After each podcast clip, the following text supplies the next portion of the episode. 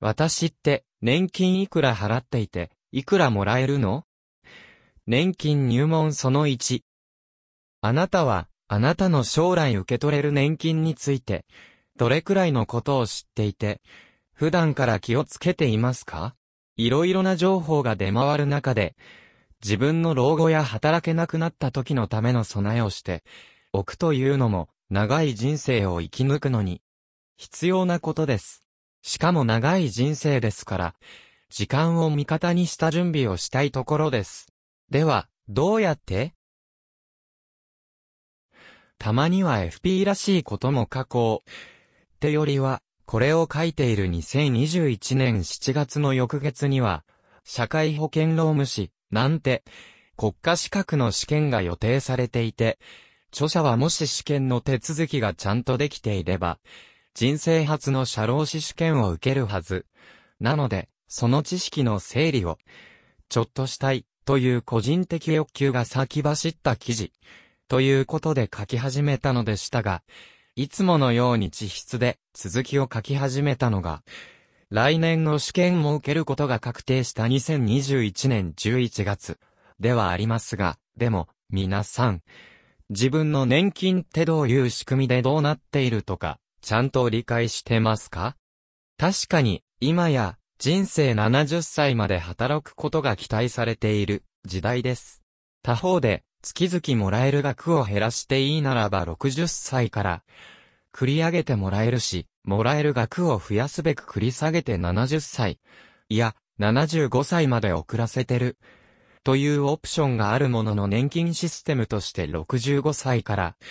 もらえることを踏まえて、平均余命が80歳代のこれからを、経済的な観点でどう過ごせるのか、どう過ごしたいのか、というのをどこか、早い段階で想像して、備える、時間を作るということをしてほしい。というのが、社労士試験の勉強をして、この年金システムを改めて学び、FT 的な観点でも伝えたい、メッセージ、というのがこの記事になっています。また、だからといって、安易に銀行とか証券会社が、まともじゃない理由でアイデコとか進めているのことに対する疑問についてもちょっと説明したいなと思っています。ということで、いつものようにざっくりとした説明のスライドと流し見の動画を作ってありますので、それだけ見て帰る方は、この記事のどこかにあるいいねを最初に下語で読んでいただければと思います。あ、ここで告白しますが、CFP の試験中に、下記の記事に間違いがあるのに気づき、直しています。どうやら厚生年金は入っていると、お得だったようなのです。ごめんなさい。まず、年金ってどういうものか、から行きましょうか。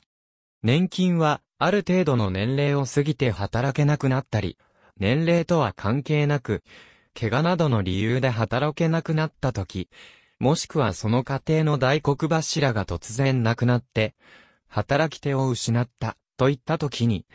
その後の生活を支えるための生活費の原資と、なるべく若い時から、普段の生活費や資産と切り離して蓄え、管理する仕組みを指します。このような仕組みのうち、いわゆる老後に備える仕組みといえば、ここで取り上げる国民年金や厚生年金といった公的年金の中でも、強制的に行う仕組みだけでなく、アイデコのような公的な年金の仕組みのうち、強制的でないものや、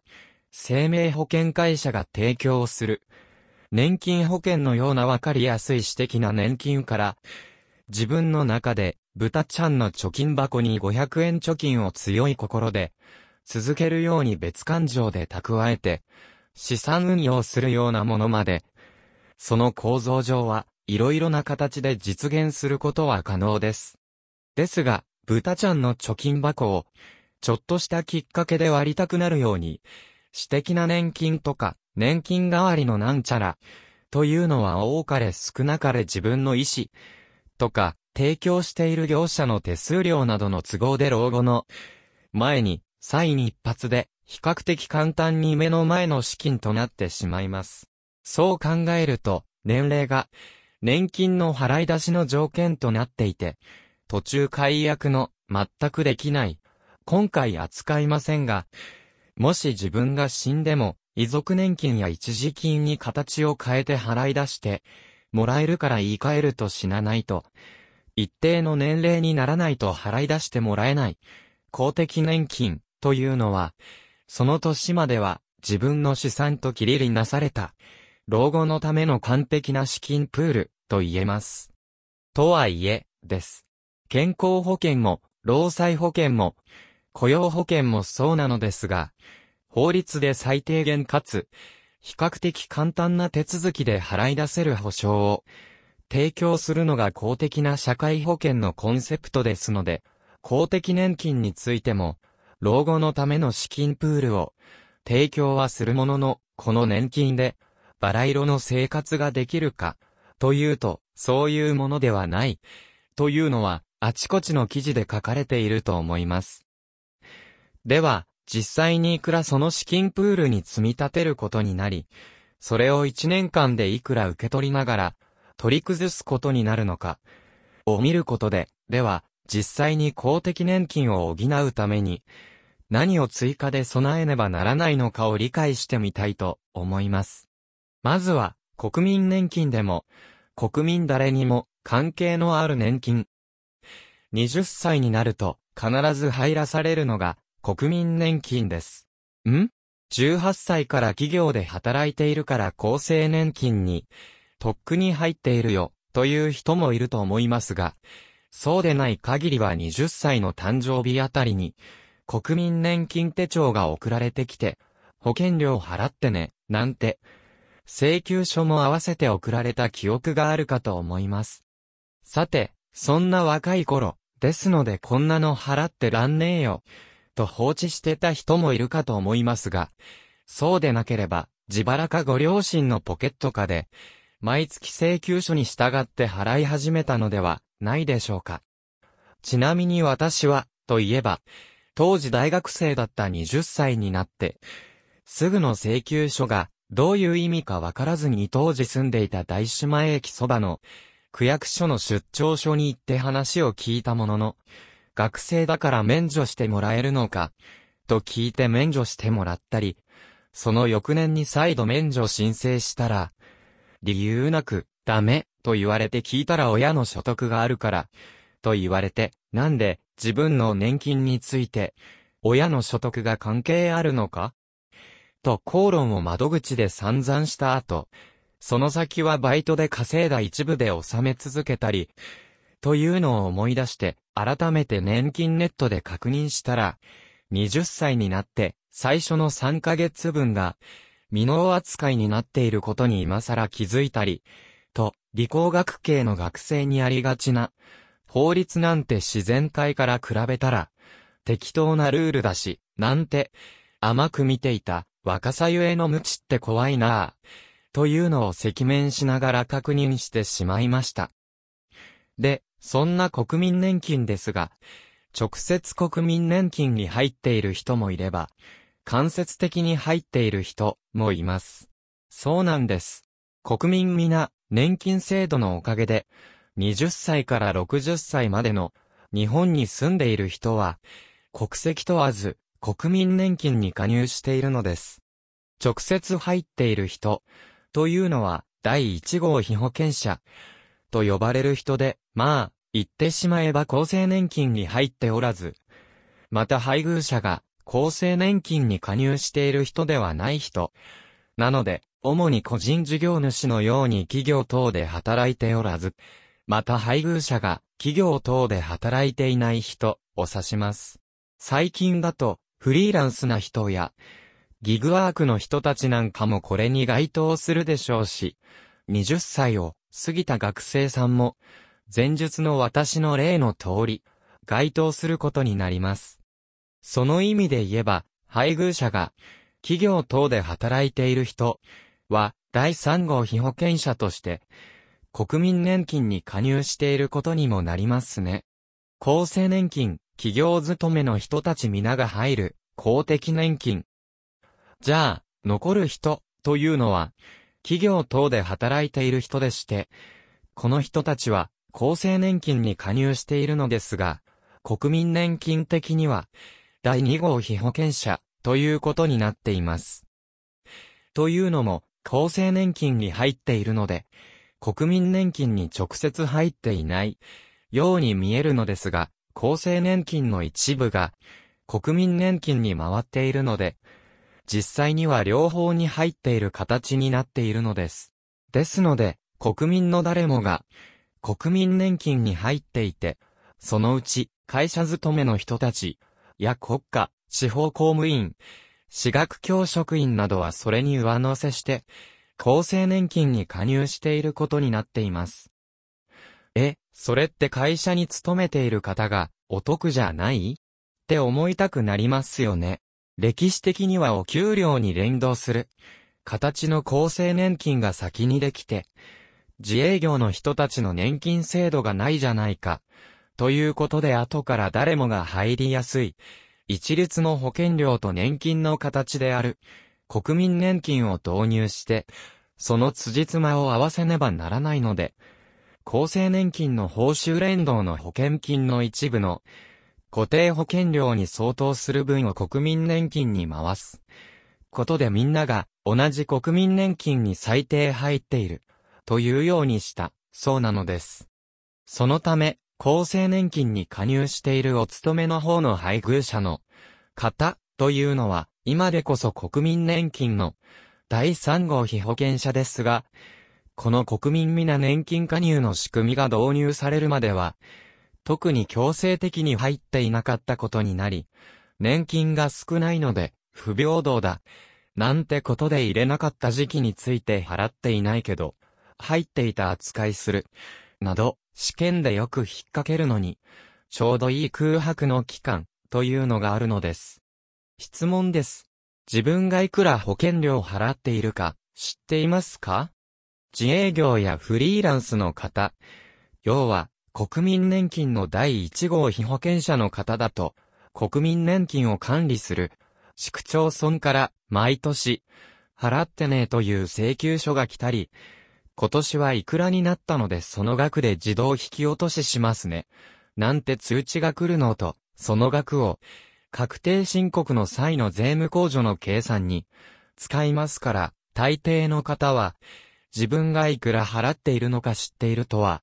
思いたいのですが、いくらでしょう？基本、月額1万7千円です。ん？令和3年の今は1万6610円しか払ってないよ。そうですよね。基本、と言いましたのは、そこから、前年の物価変動率とか、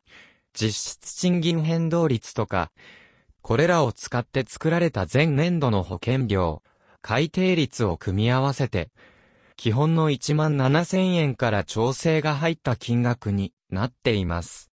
さて、そうでない皆さん、自分がいくら保険料を払っているか把握していますか？給料明細を見て、結構惹かれているな。というのを、その他の健康保険とか所得税の源泉徴収、地方税の特別徴収の金額と合わせて見ているので、その額がいくらか、というのは、ちょっと細かく見てないですよね。また、第3号被保険者の配偶者の皆さんに至っては、所得もそんなにないから、ということで払っている感覚がないと思います。というかないはずです。というのも、第3号被保険者の保険料は0円ですから。え、と思いますよね。まあ、そこは、第2号被保険者が、厚生年金を通じて払っているから、その加入者全員のプールの一部を、第3号被保険者分として、国民年金に拠出している、ということになっています。なんとなく、知らない誰かの分を負担してる、的な扱いで考えられているそうなので、そういう配偶者がいる人なら、一人で二人分を負担してないんだ。ラッキー、なんて思えそうですが、独身の人とか共働きなので配偶者が、対三号ではない人にとって、なんとなく、知らない誰かの分も払っているんですよ。って言われたらなんか複雑ですよね。じゃあ、そんなにたくさん払っている。苦笑第2号被保険者の皆さん、月々いくらでしょう？ざっくり言うと、ご自分の負担は、月給やボーナスの額面の9.5%くらいです。とはいえ、この位というのがちょっと面倒でして、誰の計算を楽にしているのかわかりませんが、月収などの額面を8万8000円から65万円までの32の等級に振り分けて、この等級に対して9.15%をかけた額としています。そのためこのレンジ、正確に言えば、下は8万8000円から9万3000円の1、等級から上は63万5000円から65万円までの間であれば9.15%程度かな。で済むのですが、例えば、本来は、厚生年金に加入条件を満たしてしまう8万8000円の月給のはずが体調が悪くて、でも、有給休暇も使っちゃったから、とその月に4万円しか稼げなくても、等級が1等級なので8052円、イコール8万 8000x9.15% ですので、ざっくり20%の負担になりますし、月に120万円稼ぐ人には、32、等級だから59,475円、イコール65万 x9.15% なので、5%程度の負担にしかならないのです。とはいえ、ボーナスについては、1000円単位を切り捨てて9.15%ですので、なんとなく、みんな似たように9.15%程度、って思いますが、1ヶ月あたり150万円が上限となって、いますので300万円のボーナスを間違えてもらえば、負担額は半分程度ということにはなります。まあ、普通に生活していたらそんなにはもらえませんが。じゃあ、生涯いくら保険料を払うことになるんでしょう？さて、1ヶ月あたりの支払い金額のルールが分かったので、では生涯でいくら納めることになるのか、がちょっと知りたくなりますよね。個人で当然に変わる額ですので、自分の正確な数字を知りたい場合には、年金機構さんから郵送される、年金定期便を見ると、今のところいくら払ったか、このペースでいくと毎年いくら年金がもらえるか、というのがわかりますが、ここではざっくりとしたケースで考えてみたいと思います。国民年金だけなら、もし20歳から60歳まで、ずっと第1号被保険者であり続けた場合、ということは、成人してから、ずっと自営業やフリーランスで居続けた場合、とか、勤め人が性に合わない、と過ごした人の場合、など、普通にサラリーマンをしてきた私にはなかなか、想像力を求められるケースですが、この場合は、ちょっとした前提。物価も賃金も全く40年間変わらずにいる。という経済的にはとても厄介な状況を置かせて、もらうと実は比較的簡単でして。1万7000円、月 X12、月、年、X40、年イコール816万円。になります。簡単でしょ？これが、あなたの65歳以降の年金の支払いのために、プールされる原資なのです。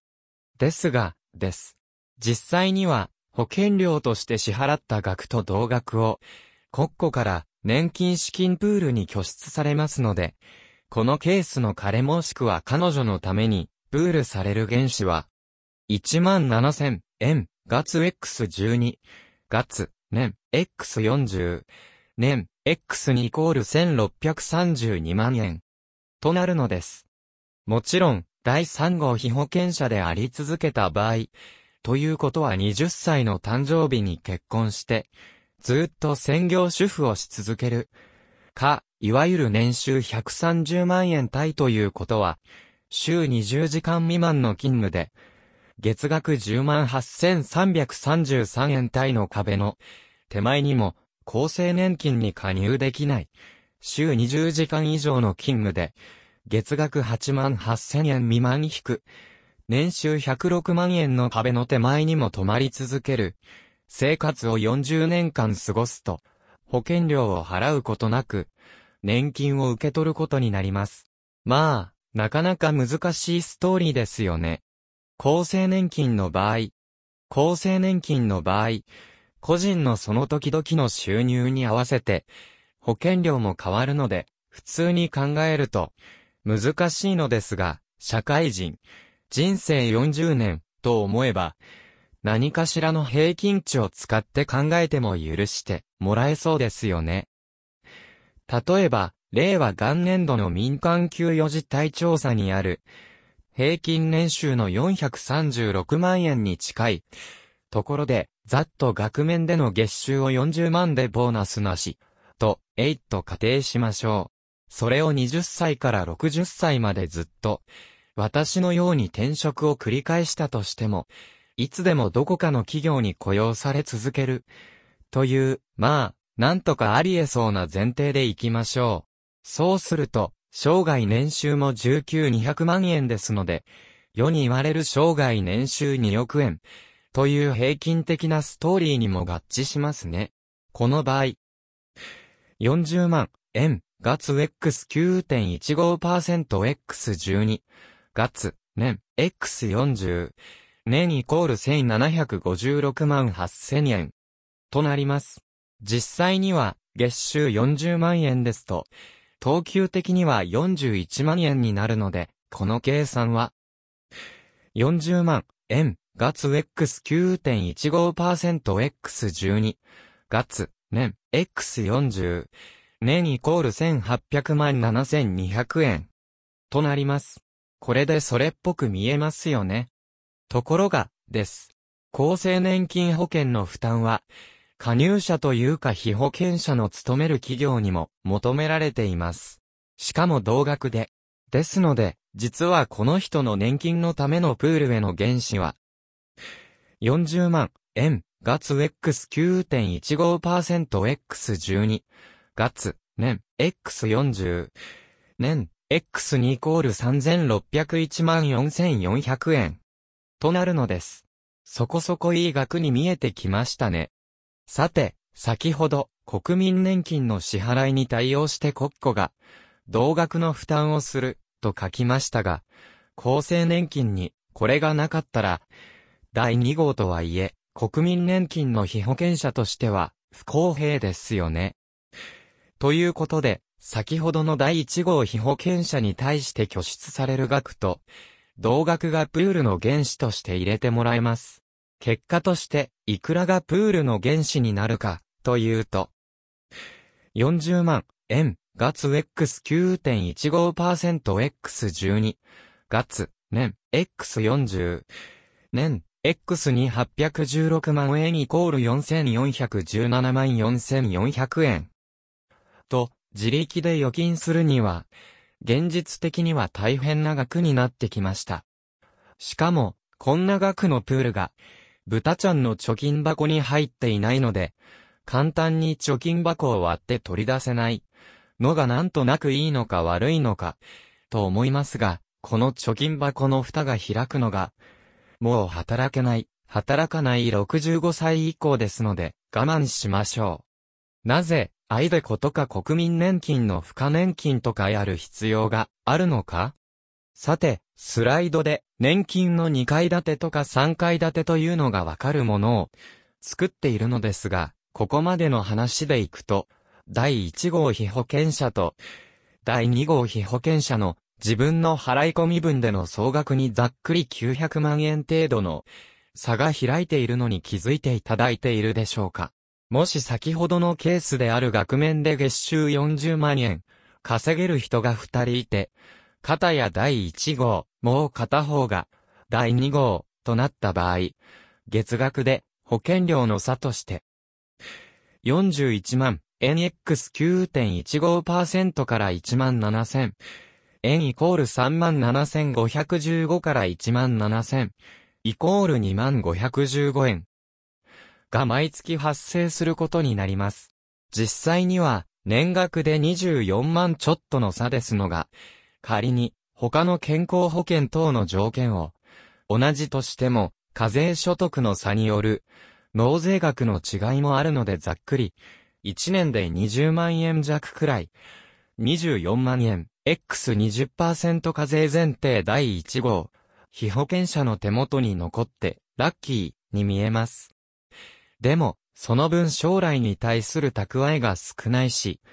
その20万円を豚ちゃんの貯金箱に入れている人も、そうそういないでしょうから、その分を比較的公的な年金制度に近いもので65歳以降の自分のために横に残しておく。というのが大事なメッセージなのだと思うんですよね。長生きしたくないから今食べちゃうんだ。もういいのですが、最近は長生きするリスクが高いんですよね、ボソ。で、この資金プールってどれだけかけて受け取ることになるの？貯めることはわかりましたから、今度は受け取る側のことを見てみましょう。額がわかればどれくらいで40年間貯めた資金が回収できるのかも見えてきます。国民年金の場合、比較的簡単な国民年金は本当に簡単です。基本としてずっと40年間国民年金にし続けたならば、65歳になったら、年額で78万900円が受け取れます。実際には、年6回、2ヶ月ごとに受け取りますので、1回13万150円、月々6万5075円という計算になります。なお、基本は、と書いたのは、途中で一部しか払えなかったり払わなかったり、という期間があったら、その一部免除されたり全額払わない、という期間分だけ減額されるのです。ですので、上記がある意味上限ではあるのです。なお、忘れていけないことなのですが、年金保険料を払う際に、この保険料に相当するところは、課税額の計算において控除されていますので、支払っている時点で所得税等の負担をしていないことになっていますので、年金を受け取るタイミングで課税されます。所得税の計算においては、雑所得の公的年金等という比較的優遇された控除計算が適用になりますが、それでも年金保険料を納めたタイミングから受け取るタイミングまで納税のタイミングを先送りできるメリットがあります。書いている私の年代、1970年前後、生まれ以降の前提で話をすると、年金は後で説明する前倒して受け取らない限りは65歳にならないともらえませんので、65歳以降の公的年金の控除テーブルで考えると、国民年金しか受け取らない場合、110万円までの区分で考えますので、課税所得が0円になります。アイデコマーケティングの罠。ということで、さっき、なぜアイデコとかやるべきか、って話を書いた一方で、冒頭とか、紹介している、スライド、YouTube 動画で案にディスっている、証券会社や銀行のアイデコを勧誘する、売り言葉の一つである、税控除対象ですよ。であれ、アイデコも小規模企業共済等掛け金という控除を使って掛け金と勧誘する金融機関が欲しい。手数料が税控除になりますという筋書きです。ですが、ちょっと上で書いた通り、アイデコを年金として継続して受け取るときには、雑所得扱い、もし一括で受け取るならば、退職所得扱いになりますので、出口では必ず税金がかかるのです。どこも、そんな説明を税控除のメリットがあります。と同じフォントのサイズではしてませんよね。ファンドの話でもよく書いていますが、所得に対して一番負担が大きいのは、業者の手数料でも何でもなく、税金なのです。ということで、将来にわたっての課税可能性とその適用項目、その結果の課税率を考える必要も本当に重要なんです。厚生年金の場合。では、厚生年金はどれくらいもらえるか、という計算をしますが、先ほどの保険料支払いの前提でいきますと、もし、この人が、平成15年4月以降の40年間ずっと、月給40万円平均できた。という単純計算をすると、計算式は、払い込んだ標準報酬月額の平均額 X5.481。1000X 保険料を払った月数イコール払い込んだ保険料総額 X5.481、1000が年金額となりますので、先ほどのケースでは、41万円、X480X5.481、1000イコール107万8660円、となります。月額でざっくり9万円弱、でしょうか。でも、これは、厚生年金部分だけで、厚生年金加入者は、国民年金の第2号被保険者ですから、第1号被保険者は、第3号被保険者同様、年間で78万900円を受け取ることができます。ということは、このケースですと、合わせて年額として185万9560円を受け取ることになる計算になります。先ほどの税金の計算で言えば、110万円を超えて330万円未満ですので、もし公的年金以外の所得が1000万円未満ならば、控除額は110万円でしたので、課税所得が75万9560円となります。あとは、基礎控除などを踏まえて、所得税が計算されていくことになります。では、どれくらいで回収できるの？さて、金融で投資なんてことを制御にしていると、ついぞ投資したものに対して回収がどれくらいかかるかということを考えてしまいます。ということで、そんな計算を下世話にしてみました。国民年金の場合。では、比較的簡単な国民年金で考えてみましょう。納めた総額が816万円。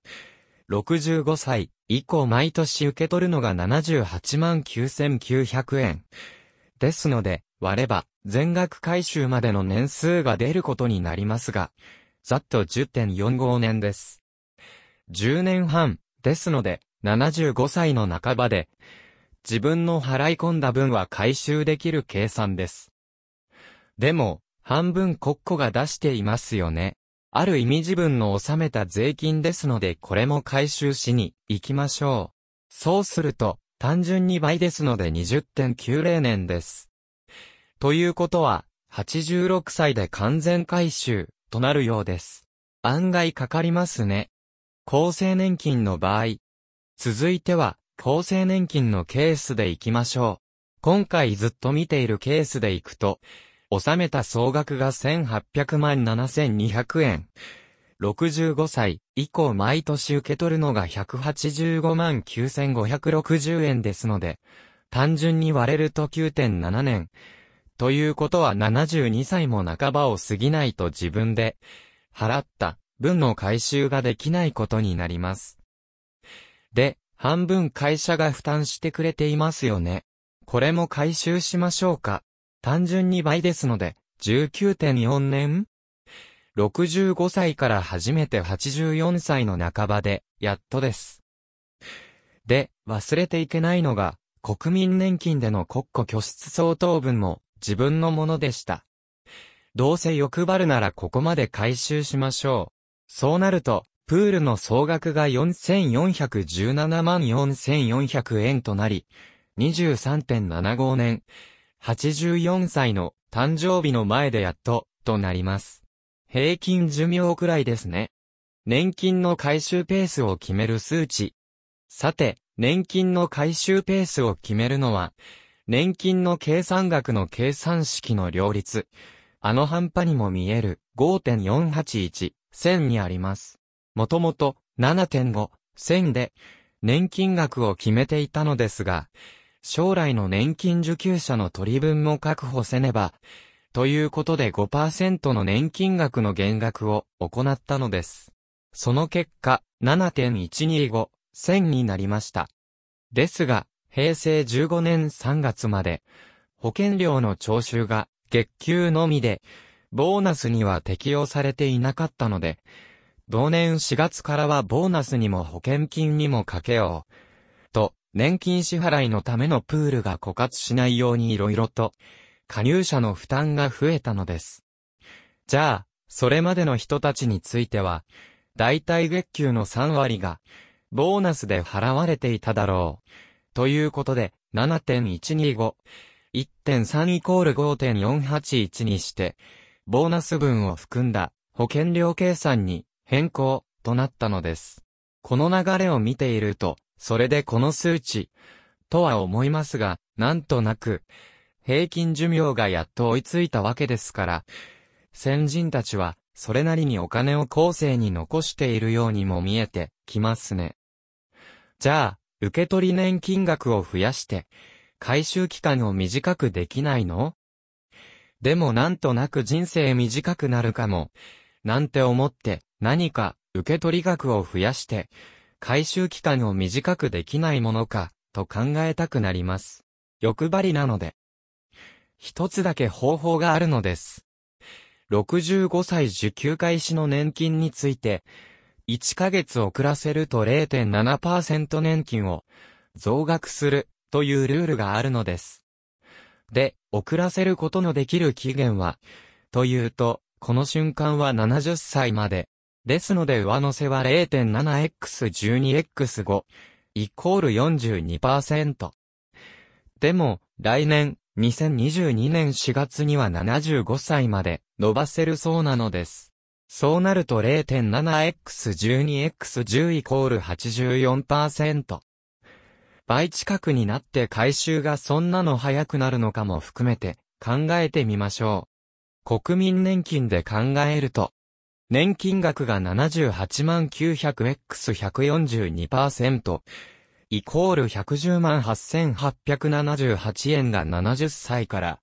支払われるとしたら816万 X に110万8878イコール14.71年ですので85歳になる前に回収完了です。2年程度の短縮のようですね。これをもし75歳まで繰り下げたならば、78万 900x184% イコール143万6856円になります。そうなると、816万 X に、143万6856イコール11.36年ですから、86歳も半ばに差し掛からないと完全回収にならないことになります。また、これをするためには、75歳まで、別の収入があることが必須ですので、健康管理との兼ね合いも出てくることになりますね。厚生年金では同じように計算すると、70歳シナリオでいくと、年額185万9560円、X142% は264万575円となるので、4417万4400円の完全回収には16.73年。ということは87歳の誕生日には達成できるようです。7年短縮ですね。さらに75歳シナリオになると、185万9560円、X184% は342万1590円ですから、4417万4440円の完全回収には12.91年ですから、88歳の手前ということになります。5年遅らせても1年遅れでの回収完了をどう評価するかですね。で、まとめっぽいところで、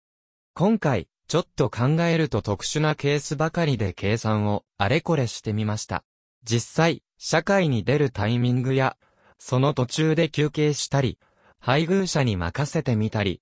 など、いろいろとあるので、結果となる、年金額はこれらのどこかに、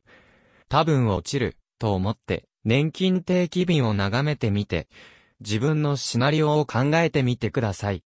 また、年金を払うプールを作るのは480ヶ月、という長い時間を使って行う作業ですので、もしこれを20歳代の若い人が読んだなら、早めに目の前の税控除のためでなく、ライフプランの構築の一環として、厚生年金以外の年金プールを作り始めることを考えてみてほしいな、と思いました。一応、弊社も AFP 資格者がいますし、その観点ではどこかの金融機関に紐づいているわけではないですので、中立的な立場で、ライフプラン作りのお手伝いもできますので、もし猫の手を借りたい。という時にはご一報ください。ファンドの話ばかりじゃないんですよ。